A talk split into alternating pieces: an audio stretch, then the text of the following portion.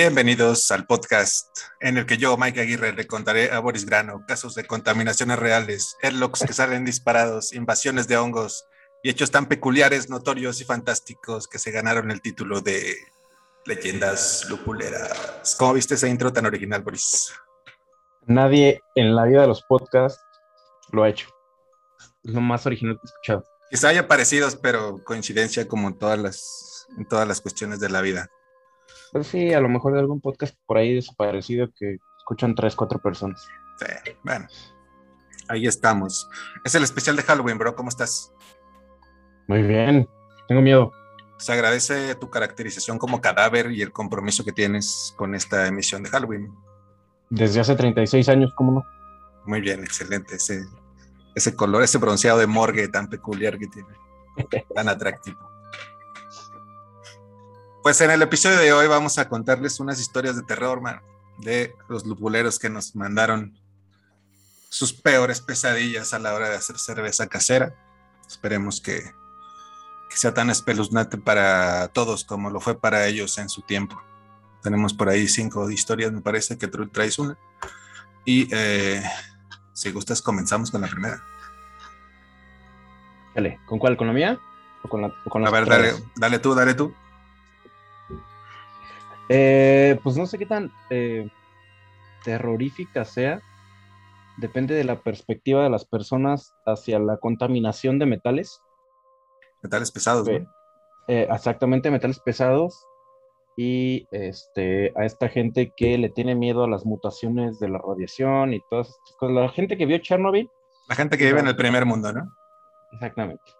Entonces, pues resulta que en una de las reuniones lupuleras, estoy seguro que tú te acuerdas, eh, hace que unos tres años, fue, fue creo que el segundo año de Lupuleros, si no me equivoco, porque era una de las primeritas eh, reuniones donde estaba Tiny ahí con su, con su playerita azul Ajá. y sus choclitas. Entonces, eh, estábamos haciendo una cocción y eh, precisamente a Tiny este, estábamos este, checando la temperatura del mash con un termómetro de estos este, de vidrio largos. Y eh, se le ocurrió a Tiny girar, este, pues remover ahí el, el- el mosto con el mismo, con el mismo termómetro. Lo que no se dio cuenta es que el mosto, eh, pues, hizo resistencia, Se negó a ser movido por ese frágil termómetro de vidrio y terminó ganándole. Entonces, este Provocando- termómetro, ese termómetro quedó en piezas ahí adentro en el mash. Eh, recuerdo puntualmente eh, algunas cosas, una de las cuales que estábamos ahí cuando estábamos filtrando, este, estábamos viendo ahí como cómo separar el vidrio y cómo cuidarnos del vidrio que estábamos, que estaba ahí, porque digo, no será pendejo, pero tampoco somos unos desperdiciados. Entonces esa chela nos iba a tirar. Claro. Eh, entonces, pues estábamos viendo cómo, cómo separar el líquido de todo el vidrio que estaba ahí adentro y sin contar el relleno del termómetro, Claro. que eh, al parecer, con una googleada extensa de tres segundos, alguien dijo, no hay pedo, este termómetro tiene, tiene, tiene alcohol, no tiene, no tiene mercurio. Correcto. Entonces es seguro. Ese alguien fui yo porque era mi termómetro, bro. ¿No fue Rubén? Por eso no lo olvido. En tu extensa investigación nos salvaste a todos. Nos dijiste, no hay pedo, solo se ponen el vidrio. Aquí no se va a desperdiciar nada, y mucho menos una cerveza. Entonces, procedimos a eso, procedimos a filtrarlo y eh, aparte de mi sexto dedo, no nos ha pasado nada a los, a los, a los que bebimos esa chela. Varios después se salieron del club, pero no supimos por qué, ¿no? Eh, sí, justamente esa fue una de sus últimas reuniones. Apariciones en el mundo de los vivos, pero bueno, también. Si no soportas tantito alcohol de extraña procedencia, pues no eres mexicano, bro. Esa es una realidad. Échame la mano. Sí, pero bueno, hubiese sido realmente espeluznante si el fragmento de vidrio se hubiera ido a, a los vasos dupuleros, a las botellas. Hubiéramos tenido cuerpo cortado. Cuerpo cortado. Eh, pero bueno, nada. Tampoco. Un traguito de Tonayan y se escauteriza por dentro todo, no hay problema. Sí. Peores cosas hemos tomado. Peores cosas, cosas más peligrosas han ingresado por tu cavidad bucal, estimadísimo Boris. Eh, no puedo confirmar eso. Ni negarlo.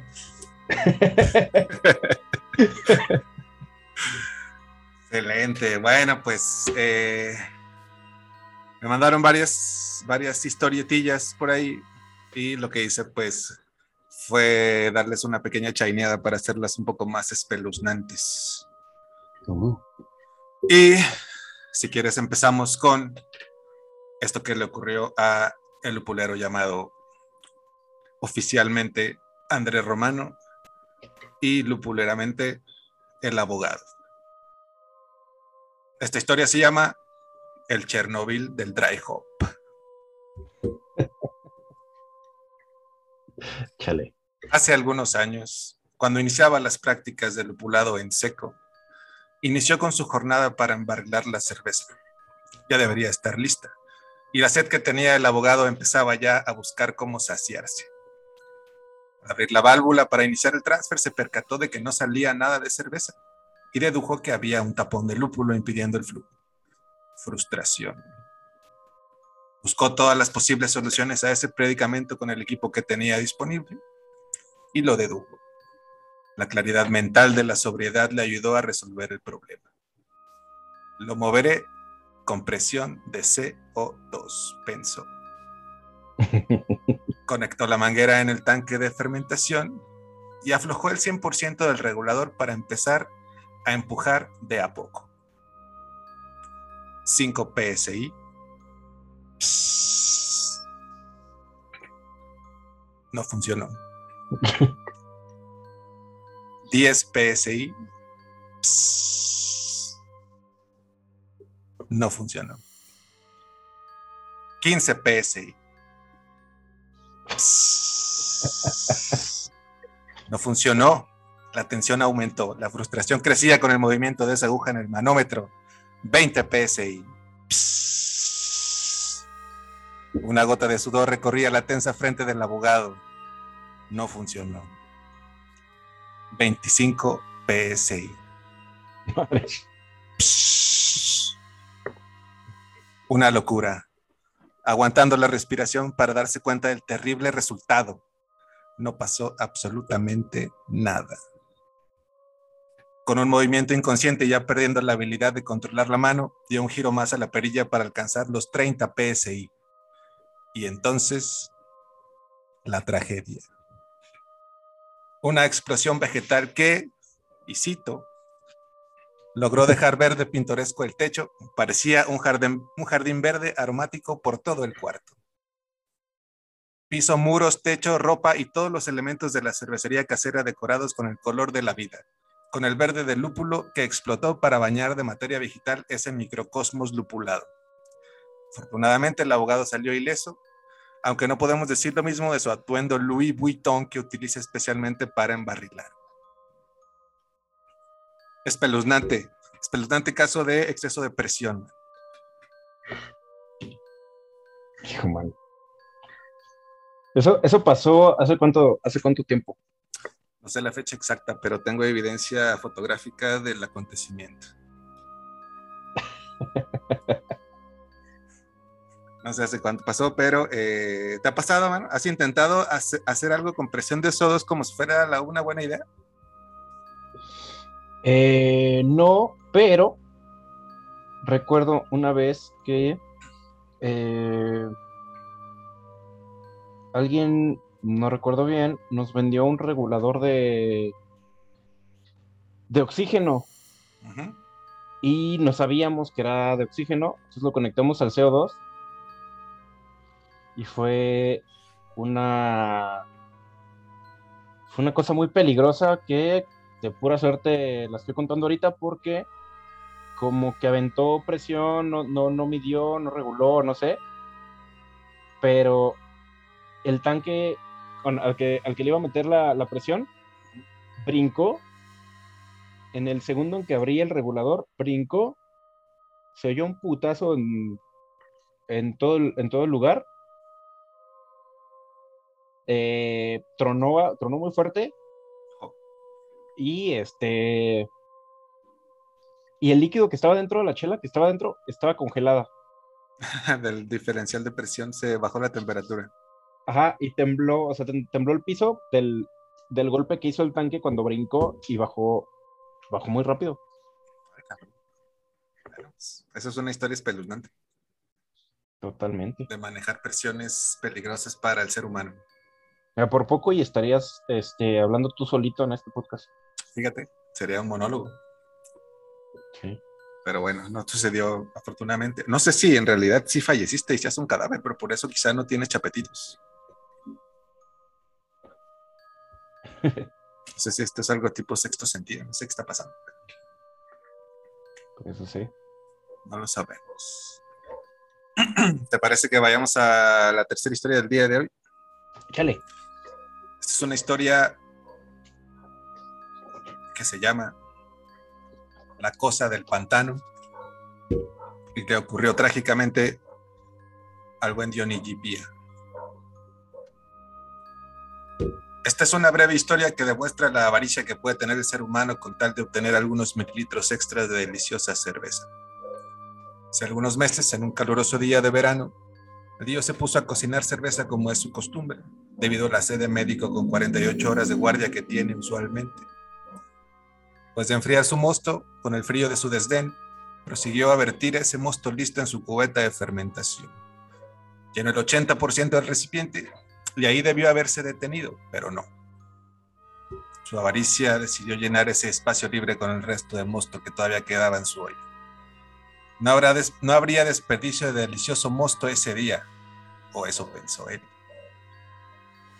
Después de agregar la levadura y ajustar la temperatura de fermentación, se propuso dejar fermentar esa cerveza por unos días. Pero la cerveza tenía otros planes. La levadura comenzó a respirar y consumir el oxígeno dentro de esa cubeta, ocasionando una reproducción masiva de células del bendito saccharomyceto. La densa espuma de Krausen se generó y el espacio disponible en la cubeta no fue suficiente. Tras una breve pelea por liberar la presión, se botó el airlock y la densa espuma escapó por el orificio superior, causando un derrame de sustancia marrón que emulaba la respiración de una cosa del pantano. No. La disposición del derrame y salida del Krausen complicó la limpieza del fermentador. Debido a esa avaricia cervecera y no perder algunos mililitros en la olla, se echó a perder un lote completo de delicioso homebrew. Esperamos que la naturaleza y la realidad le hayan enseñado una valiosa lección al amo del fentanilo lupulero Afortunadamente no hubo bajas ni heridos en esta historia, solamente se perdió el producto y el tiempo de limpieza de ese refrigerador todo derramado. Con lo que nos encanta limpiar a los, cerveceros. Uf, es lo más divertido del mundo. Eso no, no parece tanto una historia de terror si consideras que se le dio una tarea más cervecera que hacer cerveza que es limpiar. Que es limpiar. Limpiar y limpiar y volver a limpiar. Después de una cagazón, limpiar otra vez. Quizá ya medio pedo, pero pues bueno. es lo que sucede. ¿Tú, has tenido algo similar? Sí, man. Sí me ha pasado. Una vez eh, aventé dry hop a una cheve que hice y la cerré con un tapón a presión y ocurrió esta cuestión de la biotransformación y de la refermentación del dry hop. Entonces se generó CO2 y como arriba estaban todos los pellets de dry hop de la superficie de la cheve. se das de cuenta, hice ese dry hop en viernes, lo tapé y me fui de vacaciones dos días. y regresé el lunes y estaba el la huella de que el tapón pegó en el techo, la mancha de lúpulo y todo derramado en el piso. Caso similar, caso similar.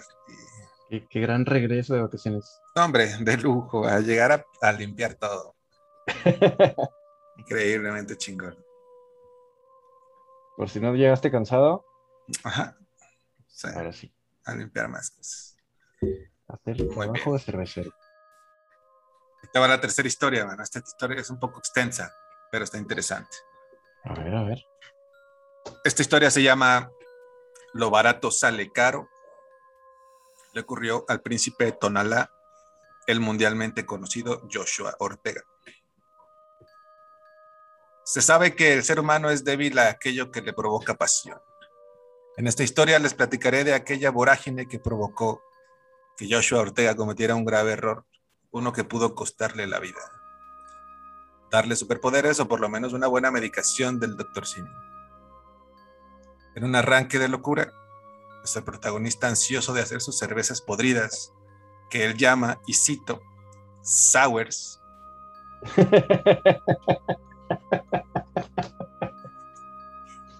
ahí, vomité un poco en mi boca. Compró una olla económica para llevar a cabo la técnica de kettle sour, o como le llamamos en español, deja que tus granos se echen a perder en una olla. La pasión estaba con Joshua la motivación estaba con Joshua. Las ganas de hacer cervezas podridas estaba con Joshua. Pero la ciencia no. Colocó su grano con agua en esa infame olla, hizo el proceso de kettle sour, cuidó su temperatura por 48 horas para conseguir el resultado esperado. Después sirvió ese mosto en la misma olla y fue ahí donde se dio cuenta de su error. Al intentar el análisis sensorial del mosto, o lo que comúnmente llamamos probar tu mosto, se dio cuenta de un peculiar sabor y aroma, uno que despertó un oscuro recuerdo en su mente. Eran unas poco elegantes notas en el paladar, y sabía, y cito, sabía a tubo de camión.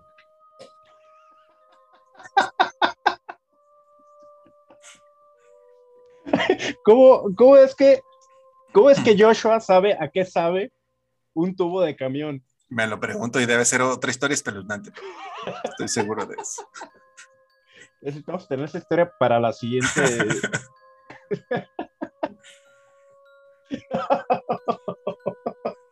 La terrible ciencia hizo de las suyas en esta fatídica historia.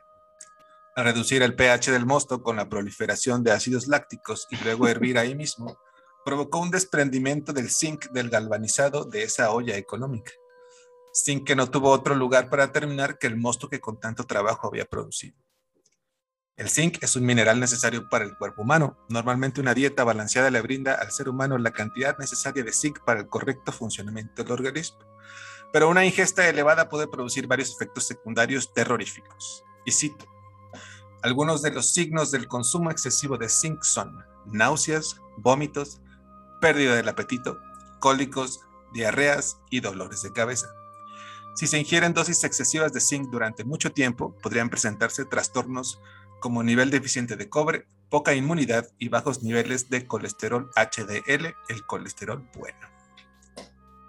Suena como una cruda normal, pero hay que tener cuidado. Nuestro protagonista hizo lo conducente para el cuidado de su salud después de la posible intoxicación se tomó un litro de leche para que el sabor a metal abandonara su paladar. Hasta ahora no se sabe de efectos secundarios en su organismo, pero no le auguramos mucho tiempo de vida después de lo sucedido. A fin de cuentas, alguien que conoce el sabor del tubo de camión.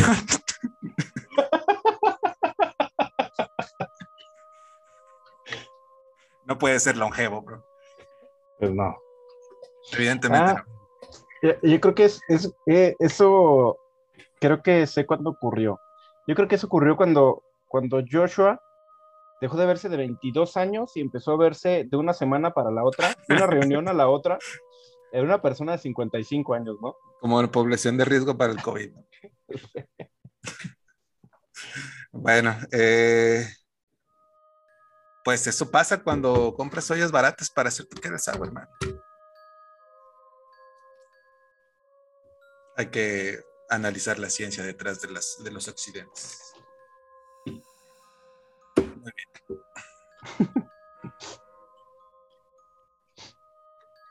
Las campanas fúnebres de la abadía lupulera tocan por Joshua.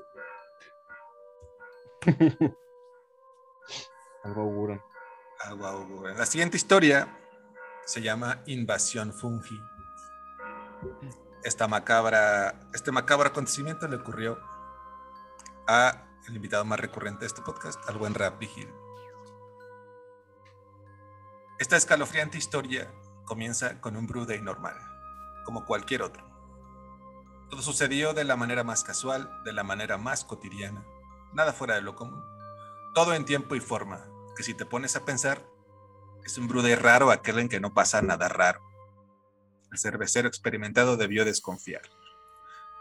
El héroe de nuestra historia estaba satisfecho con el mosto que había preparado, orgulloso del burbujeo de su fermentador como señal del trabajo de la levadura, convirtiendo los diabólicos azúcares en celestiales moléculas de alcohol y CO2.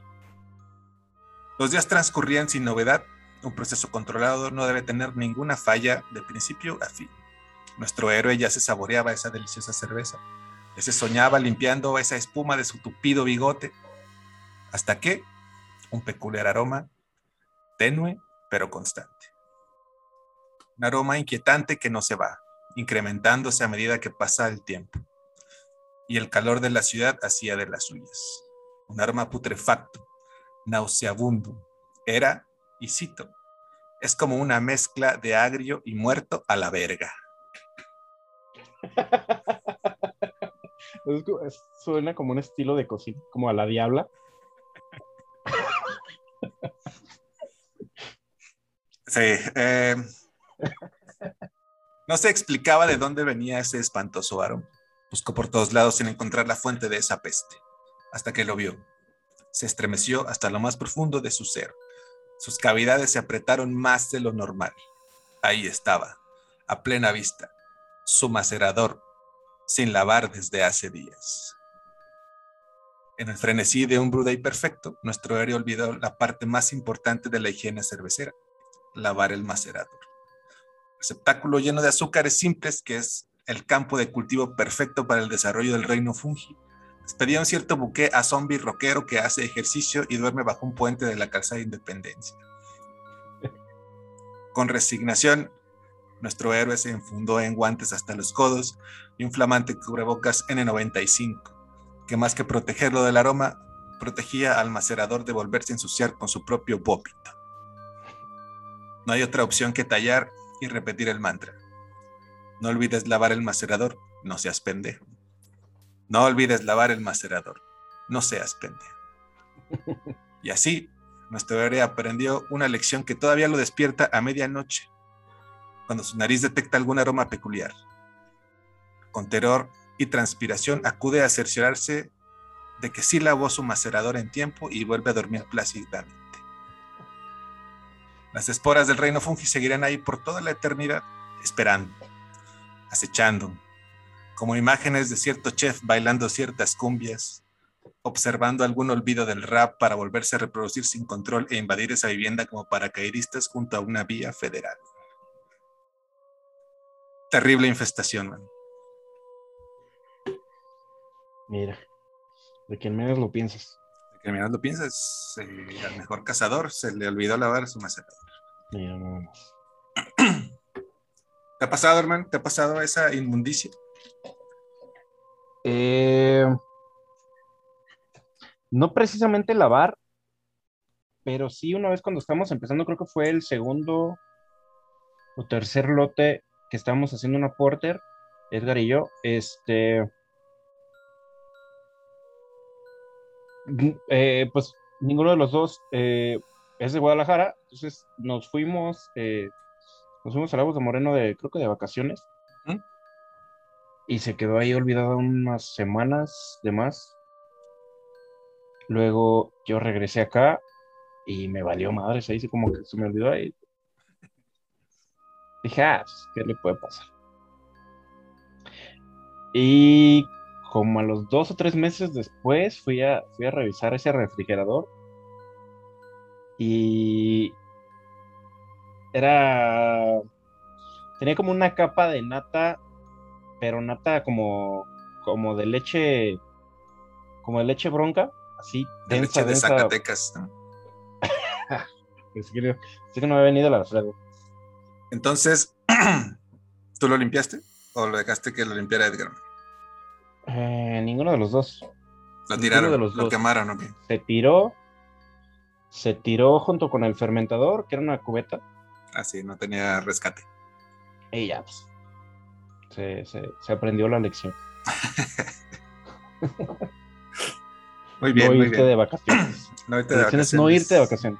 Mientras te dejas tu cerveza ahí. Ah, casa perfecto con lo que me pasa a mí, no te vayas de vacaciones. La siguiente historia se llama Cerveza Explosiva y le ocurrió a un binomio muy conocido, que es el Capi y Alfredo X. Es de todos los cerveceros caseros muy bien sabido que trabajar con cerveza carbonatada requiere de un equipo muy bien calibrado y conocer perfectamente las temperaturas y presiones necesarias para balancear los sistemas. Normal. Todo esto es exactamente lo que no hicieron el Capi y Alfredo Guisa cuando se disponían a embotellar una cerveza utilizando una beer can, un infame artilugio que siempre ha dado más problemas que soluciones. Este par de cerveceros experimentados establecieron su estación de embotellado como cualquier otro día, ajustando la presión de su regulador, verificando su temperatura de embotellado. Todo parecía ir bien, hasta que sucedió la tragedia. Al querer embotellar su cerveza hubo una explosión de líquido que bañó toda la cocina del Capi y que a la fecha muestra las huellas de esa fatídica jornada.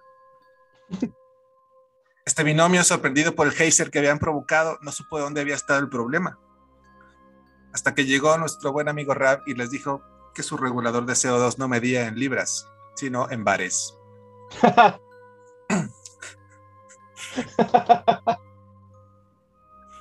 en su perfecto sistema que empezaron a ajustar a 10 PSI, en realidad estaban ajustando a terroríficos 10 bares equivalentes a unos 145 PSI.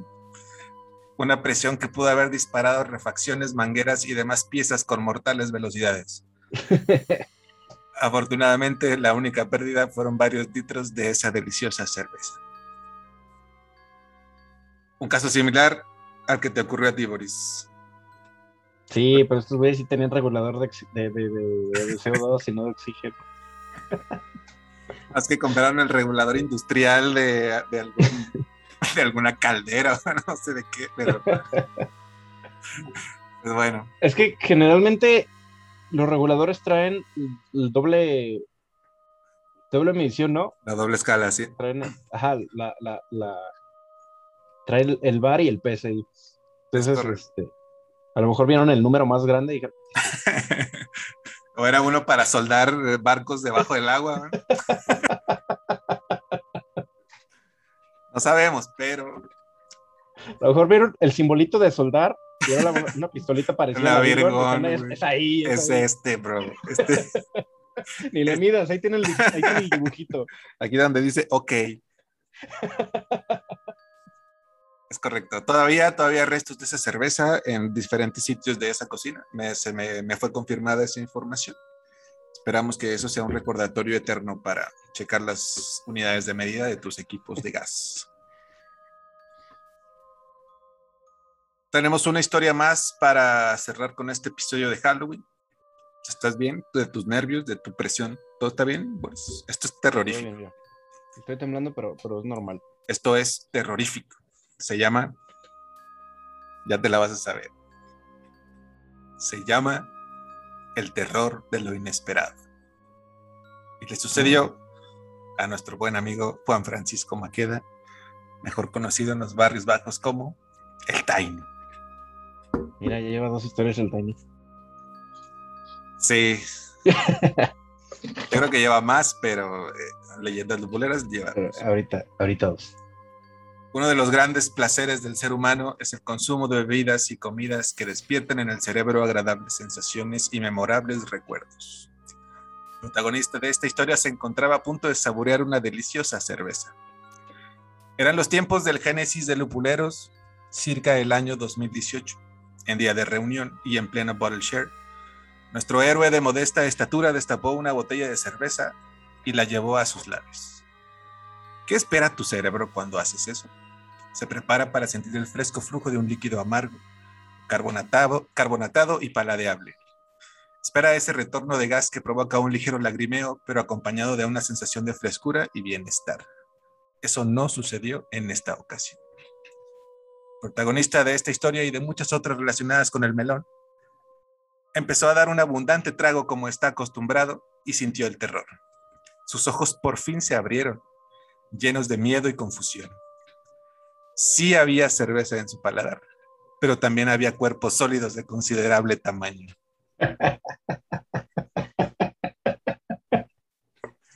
En milésimas de segundo, su cerebro barajeó todas las posibilidades. Un insecto, varios insectos juntos, un trozo de manguera, un poco de padalustro, un empaque de la corcholata.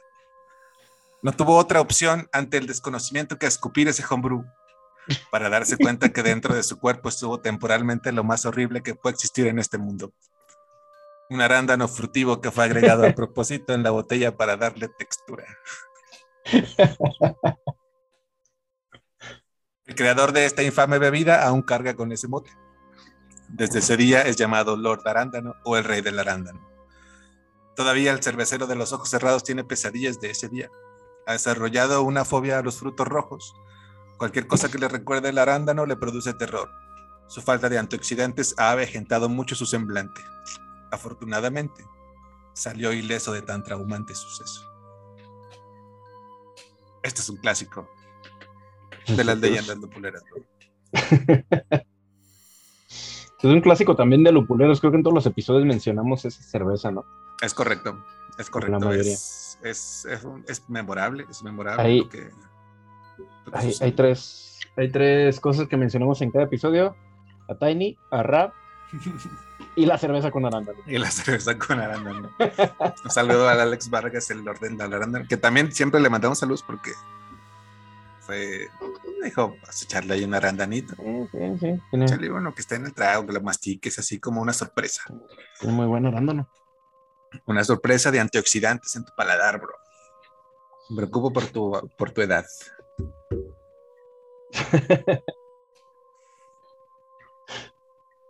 ¿Qué te parecieron las historias terroríficas, realmente? Eh, no, hombre, pues sí, hay unas, hay unas más terroríficas que las otras. Unas más que otras. Todas son brutales, todas son. Hijo, mano. Desgarradoras. Todas son desgarradoras, todas son. Me, me dejan sin palabras. Te ponen a meditar, te ponen a pensar, a apreciar la suerte que tienes de estar vivo. Te ponen a apreciar, sí, exactamente, te ponen a apreciar todo lo que tienes y todo lo que eres ahorita. Y hay gente que tuvo la mala suerte de conocer el sabor a tubo. Exactamente. El sabor a tubo de camión. Entonces, este, tienes que sentirte agradecido con la vida de no saber a qué sabe el tubo del camión. Eso es algo que espero nunca lo sepa. Me parece no sé, algo, algo brutal, algo terrible, pero explica varias cosas y te pones a pensar. si lo analizas bien, tiene mucho sentido que haya hecho eso, encaja perfectamente. Ahora, no sabemos si en diferentes camiones el sabor es distinto, como estilos de, ah, te voy a echar una IPA o una Hoy tengo ganas de probar 380 o 629. Como denominaciones de origen.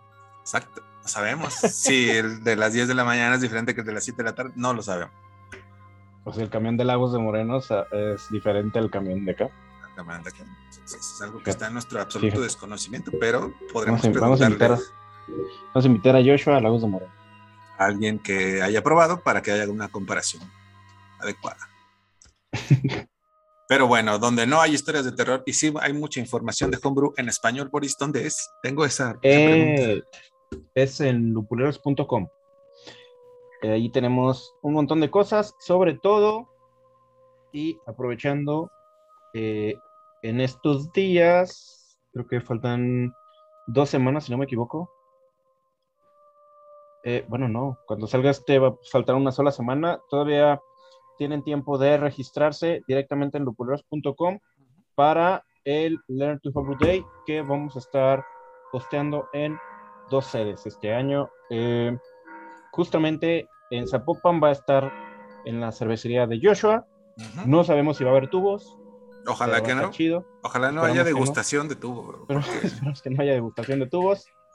Solo proceso cervecero. Y la otra sede es en el Reinado de Ajijic, en la cervecería Ocho Maltas del buen Pavel. Que también mencionamos en cada episodio. También, también, pues es que gente importante y de buena categoría que mencionarla siempre. Así es. Pues ahí está, inscríbanse al Learn to Homebrew Day. Ahí nos van a ver. Espero yo poderme descolgar por ahí un ratito, probar unas buenas cervezas eh, en otro lado y luego ya llegar con ustedes para probar su chingaderas. Pero esperemos este, acudir ahí a acompañar. acompañar a, un ratillo. a estar con ustedes y eh, ser acto de presencia en el Learn to Homebrew Day, porque el año pasado no, no tuve la oportunidad de ir a Jijic. Y pues nada, no sé los si llegamos al millón en Twitch o no. Llegamos a. No, fíjate. Uf, acuérdense que estamos en Twitch los jueves a las 6 para que estén bien al tiro. Twitch, ¿cómo es? Twitch. Twitch.tv, diagonal Boris Invader. Boris Invader. Y uh, fíjate, nos faltaron solo cuatro. Uf, bueno. Solo cuatro, sí, sí, por lo menos uno de los cuatro que, te contaron la historia, ¿se hubieran conectado acá? Estado bueno saber sus inputs, ¿no? Pues sí, ahí para que nos explicaran qué pasó. ¿Qué pedo con ese tubo? ¿Qué pedo con esa Virgon? Exactamente. ¿Cómo, cómo sintieron el terror ese día? ¿Cómo lo experimentaron en propia piel? Eh, ¿Cómo, cómo se prepara el cadáver a la verga? ¿A qué huele? ¿A qué huele? y bueno, eh, estas historias pues sí fueron contadas para mí y les puse un poco de, de sazón para que estuvieran más sabrositas, Y pues nada más, yo creo que tenemos un episodio de especial de Halloween de este podcast Lupuleros, bro. Totalmente. Si no hay más nada, pues nos vemos la próxima semana en un episodio normal, sin historias macabras, sin eh, casos de contaminación, invasión de hongos, cervezas explosivas, otras cosas menos peculiares, notorias y menos fantásticas, que no se hayan ganado el título de leyendas lupuleras. Hasta la próxima. Nos vemos. Bye. Bye.